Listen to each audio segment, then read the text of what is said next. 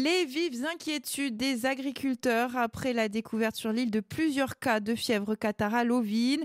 La profession s'est réunie à Ajaccio à la DRAF pour une réunion. Des demandes de soutien à la filière ovine ont ainsi été formulées.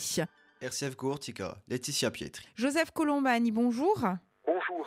Alors, vous êtes le président de la Chambre d'agriculture de Haute-Corse, de la FDSEA de Haute-Corse également.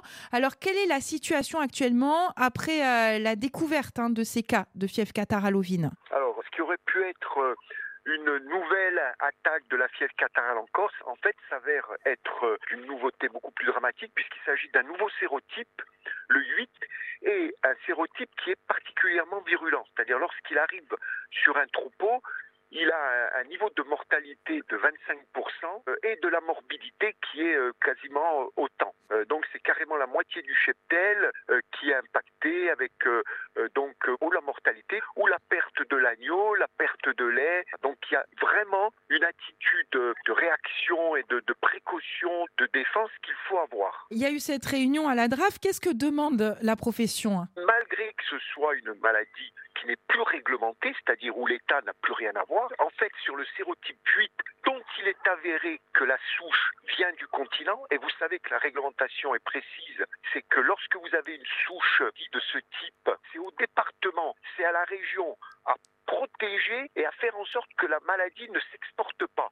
Et là, en fait, il y a une sorte de double faute de l'État. Première parce que la maladie est passée de la France à la Corse, et la deuxième parce que la Corse doit être elle-même protégée, notamment avec le contrôle et la vérification au port, et cela n'a pas été fait. Donc il y a une double faute.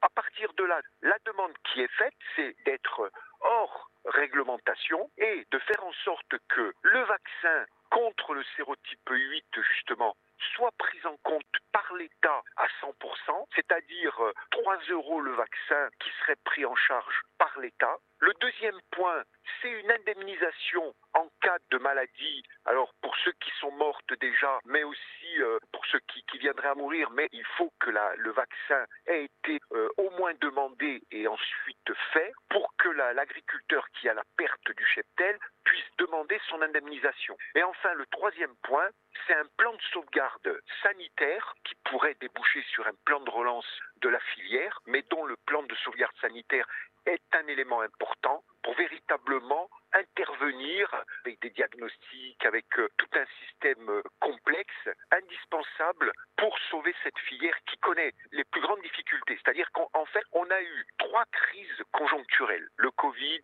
la sécheresse, l'Ukraine. Ce sont des crises que tout le monde a eues, sauf que nous, on ne s'en remet pas parce qu'on a un retard structurel. L'abattoir Petit Ruminant. Je pense à Vadine qui a fermé et l'impossibilité de fabriquer nous-mêmes sur place notre aliment, aux problèmes fonciers, à toutes les complications liées à la reconnaissance de nos parcours. Tout ça fait une fragilité qui fait qu'en cas de crise conjoncturelle, les agriculteurs ne s'en remettent plus. Et aujourd'hui, on en est là. C'est vraiment la goutte d'eau qui fait déborder le vase, c'est le coup de grâce de la filière.